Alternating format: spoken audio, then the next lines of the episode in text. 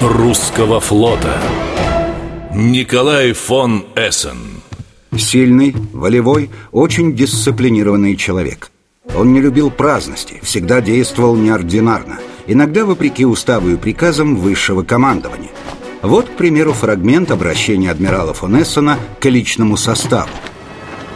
Поздравляю Балтийский флот с великим днем, для которого мы живем, которого ждали и к которому готовились.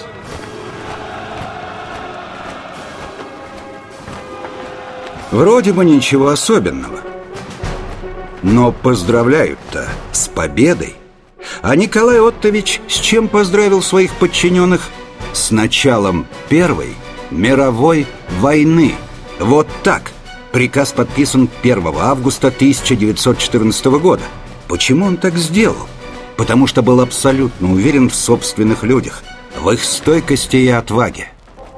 Флот существует только для войны И потому все, что не имеет отношения к боевой подготовке Должно быть отброшено как не только ненужное, но и вредное.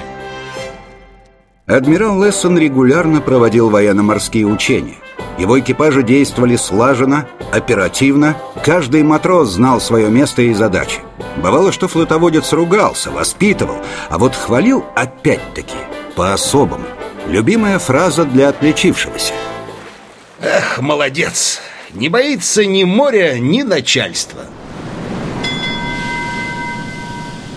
Николай Оттович фон Нессен считал себя учеником адмирала Макарова, героя русско-японской войны, а потому на всю жизнь запомнил девиз своего прославленного наставника «В море – дома». Неудивительно, что личный состав Балтийского флота тренировался в любое время года, в любую погоду, и даже ночью моряки плавали без лоцманов. Я говорил вам постоянно и повторяю еще раз Учиться только тому, что нужно на войне